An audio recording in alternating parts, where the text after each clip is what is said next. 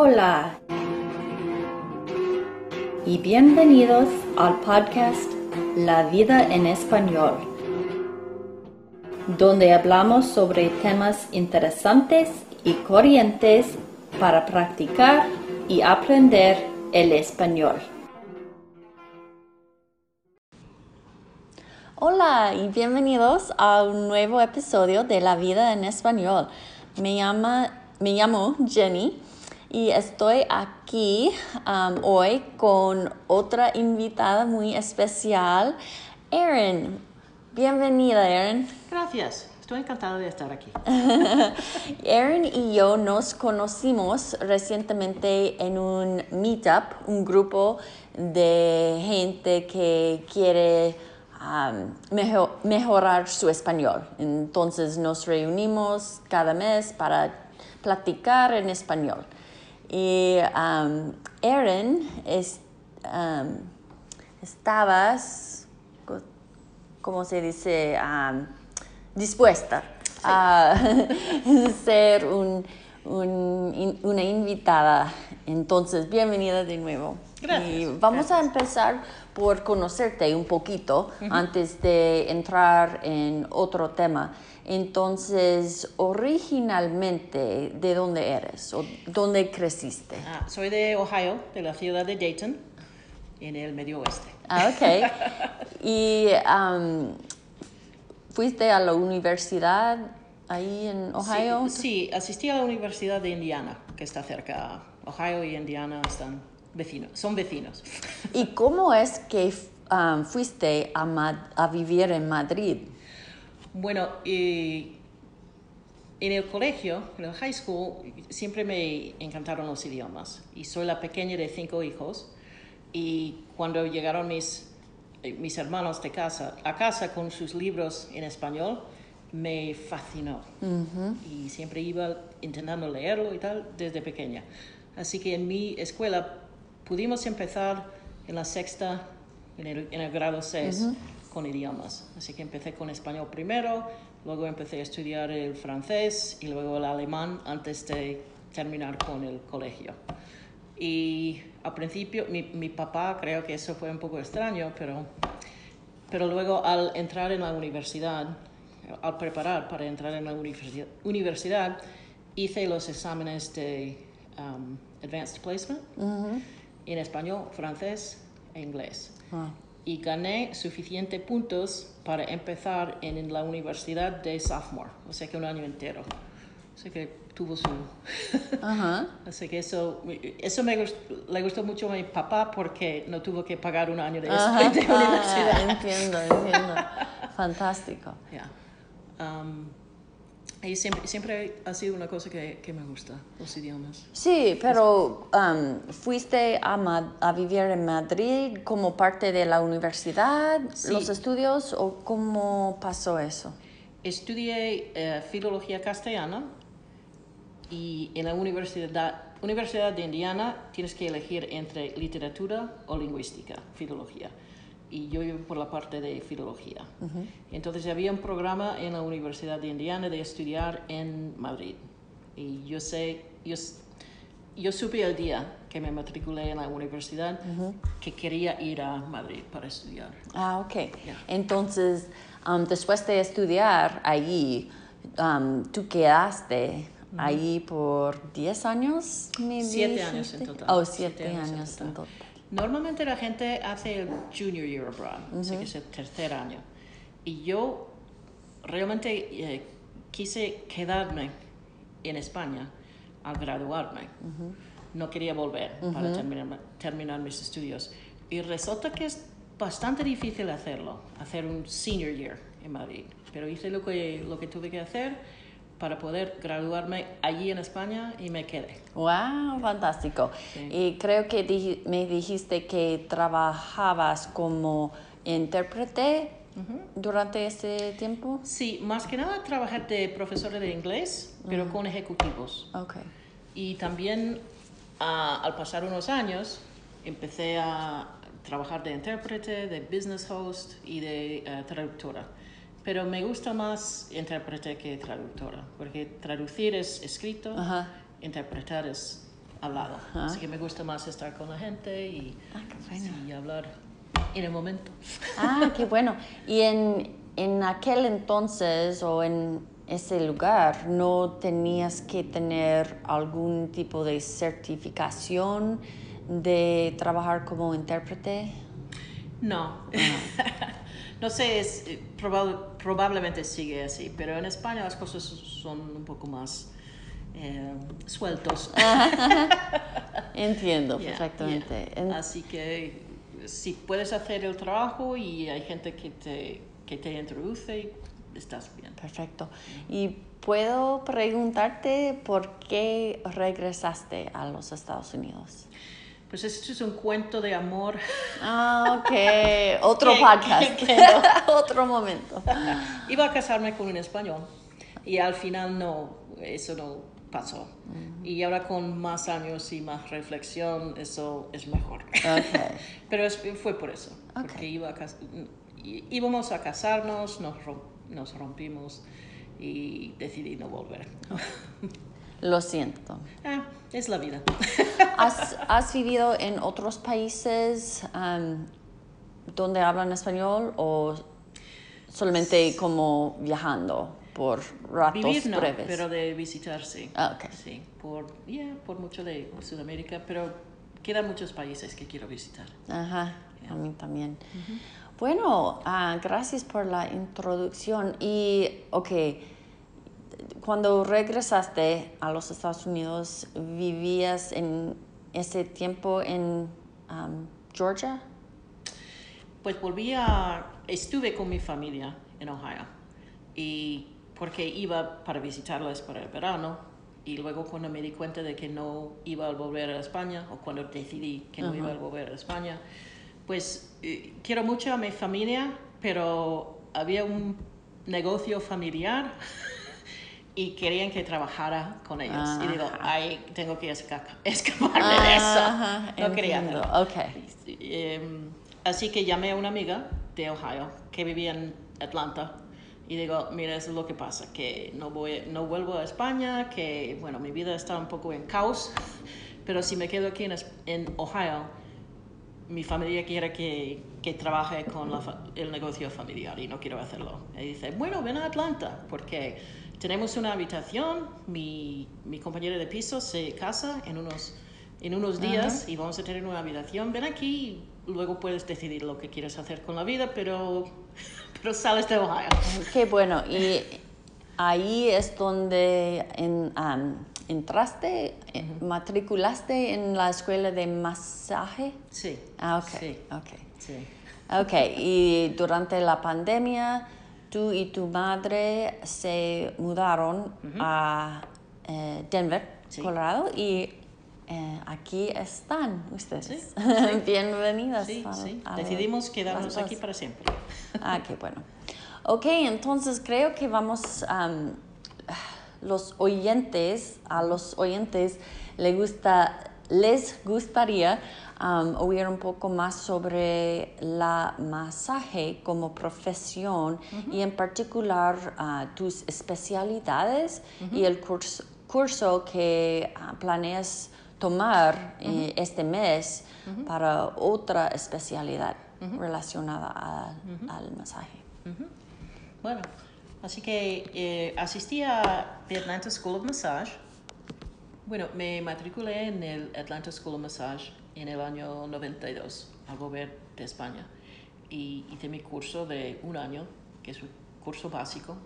Y durante el curso básico eh, estudias otros tipos de masaje, pero una clase de tres, tres horas para, que, para que veas las posibilidades de, posibilidades de estudiar más. Una introducción. Sí, así que empecé con reflexología polar. Ese fue el primer curso avanzado que me encanta, es trabajar con los pies y el sistema energético del cuerpo y es muy complementaria al masaje.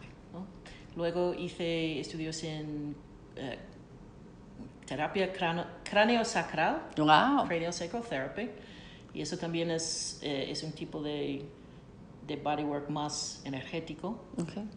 Eh, muy relajante y luego aromaterapia estudié en, en, Atlanta con otra escuela y luego me mudé mi oficina al sitio donde, donde enseñaron aromaterapia y reflexología podal, donde había estudiado y empecé a enseñar también. Oh. Enseñar. Eh, luego eh, estudié, ¿qué más? Ah, el masaje prenatal.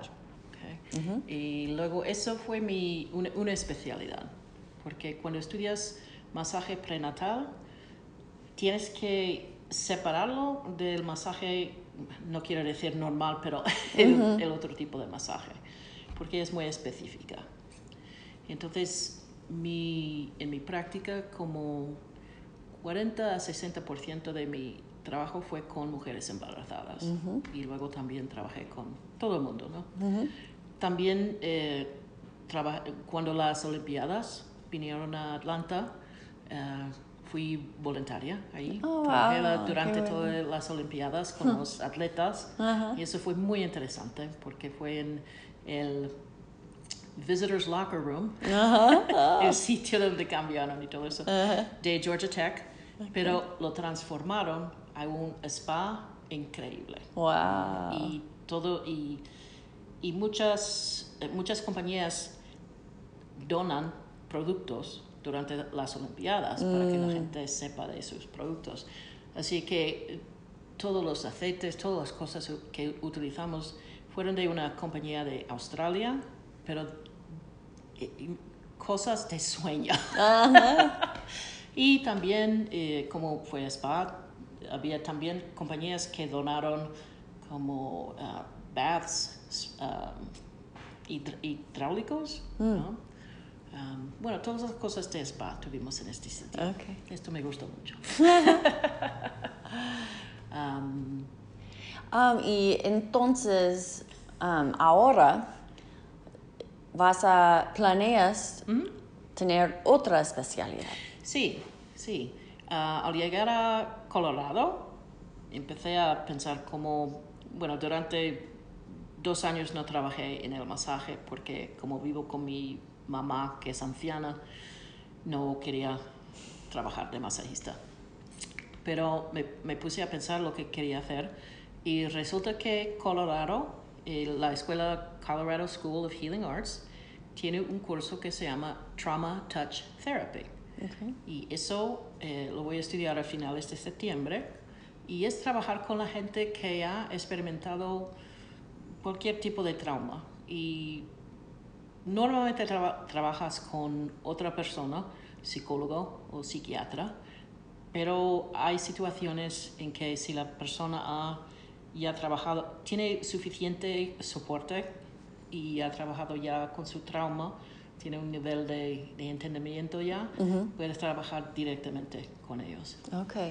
Entonces, ese tipo um, de terapia, ¿sabes si incluye algo de hablar con la persona un poco de, de su historia o no tanto? Realmente no hablamos de su historia, porque eso es cosa de psicóloga y psiquiatra. Lo que hacemos, la primera cosa que pasa con una persona traumatizada es que pierdan su autonomía, ¿no? Porque son víctimas de algo, ¿no? La primera cosa que vamos a hacer es volver la autonomía a la persona. Así que tenemos una entrevista y hablamos de cómo ellos quieren trabajar con nosotros lo que ellas quieren hacer para tener su autonomía y para y, y, por eso es hay muchas cosas que pueden pasar en este tipo de terapia pero lo más importante es que la persona traumatizada está eh, dirigiendo lo que ah, pasa. entiendo. Eh, y sabes um, ya sabes si el Ah, no sé, el tipo de masaje en sí es bastante diferente o, o, más la relación entre ustedes y que ellos dirigen um, o es el toque diferente también. Es la relación, porque normalmente la persona no quita su ropa, es un poco distinta a, distinto al masaje. y si quieren algo que es más como un masaje, podemos hacer eso, pero vamos a decidir lo que quieren hacer. Así que normalmente eh, la persona queda con su ropa. Ah, ok. Ok. Gracias. Y entonces, eh, ellos normalmente vienen a ti como, ¿cómo pasa eso? ¿Es am, a través del psicólogo o de su seguro médico o cómo es que ellos encuentran que haya una servicio, un servicio así? que puede ser de varias maneras. Primero, eh, pueden llamar a la escuela porque tiene fama el Colorado, School of Healing Arts de ese Ah, programa. ajá. Puede ser a través de una persona que está en terapia con un psiquiatra o con un psicólogo y, y también tiene- hay un website para conectar a la gente Ok. que está buscando este tipo de terapia. Ok, qué bueno. ¿Y am, tú planeas ah, trabajar en un- una clínica o en, tu, en los hogares de ah, los clientes o aquí en tu hogar o dónde planeas hacer el, los Normalmente eh, la terapia está en, el, en la oficina del tera- de- de terapista, masajista. Ah. ¿no? Aunque la persona es la persona va a dirigir lo que pasa, es importante que el sitio lo creamos nosotros Ajá. y que es un tercer sitio. ¿no? Ah, ok. No es un sitio personal para nosotros ni, Ni para, ellos. para Es un ellos. tercer sitio, pero es Ah, un ok. sitio que hemos diseñado para que sea, eh, Hmm. para que se siente segura, para En- entonces, ¿tú tienes algún sitio en mente o que vas a usar para eso? Sí, y ahora eh, estoy a punto de alquiler espacio de una, de una persona que hace ese tipo de terapia. Ah, perfecto. Sí, que voy a, yo estaré ahí, yo estaré ahí como dos o tres días a la semana. ¿Sabes si ese tipo de masaje es diferente en, en el sentido de que los seguros médicos pueden, no sé, cubrir o um, No sé ayudar? todavía, no sé todavía si, si lo, lo pagan los seguros. Okay. Si hay bastante, eh, no sé. Qué bueno que vas a hacer esto. Es, es muy importante y muy interesante. Um, y tú me has dicho que hay tipos de trauma físico, tanto como emocional, que el, este tipo de masaje puede ayudar. Sí, sí. Sí, la trauma puede ser emocional, físico, sexual. Hay muchas maneras de, de violar. Sí, sé, a sí, las sí, sí. Um, ¿Hay algo más? Ah, ¿Nos gustaría hablar? Wait. I'm going to mess that up. You would like, we'll just cut this out. I want to say anything else you would like to tell us. Okay. ¿Hay algo más que te gustaría decirnos sobre el mensaje, cualquier tipo, o de ti, o um, alguna, alguna experiencia en particular, o, o algo que debemos saber sobre el trauma um, y el masaje? Pues eh, las dos cosas, con el masaje normal y también con el Trauma Touch Therapy. Eh, el masaje es un lugar en donde una persona puede encontrar el toque sana- ah, saludable eh, con una persona que ha estudiado cómo tener eh, boundaries, eh, limitaciones profesionales. Y para mucha gente es la primera vez que han recibido toque así, porque el toque puede ser muy cargada emocionalmente y todo. Es, es una manera de recibir el toque de una persona que ha estudiado y que, ha, y que realmente quiere ayudar, ayudarte y proveerte una experiencia segura, placentera y, y, y muy sana también. Qué bueno. Bueno, gracias por hacer esto, um, este tipo de trabajo y para compartir con nosotros, para que nosotros sepamos que eso existe. Ah, y ah, buena suerte con Gracias. las clases. Um, ¿Puedes decirnos cuántas, cuántas horas, cuántos días hay en, en el curso? Eh, el curso es muy intens- intensivo porque la gente viene realmente de todo el mundo para estudiarlo aquí. Así que como mucha gente viene de otro sitio, es muy intenso. Es, la, la primera parte es de 5 días, 12 horas al día, y luego hacemos un externship de más o menos un año con un profesional de, de la salud mental. Ok. Ya. El primer curso es muy intensivo en- y luego, como somos masajistas, es hacer la cosa. Ajá, exacto, hacer la exacto. cosa. ¿verdad? Bueno, am, gracias de nuevo y mucha suerte de nuevo. Gracias. Eh, ojalá que algún día am, tú pu- puedes regresar con nosotros para decirnos cómo va las cosas. Ah, Me encantaría. te van. Me encantaría. Bueno, gracias a todos por escuchar y hasta la próxima. Hasta la próxima.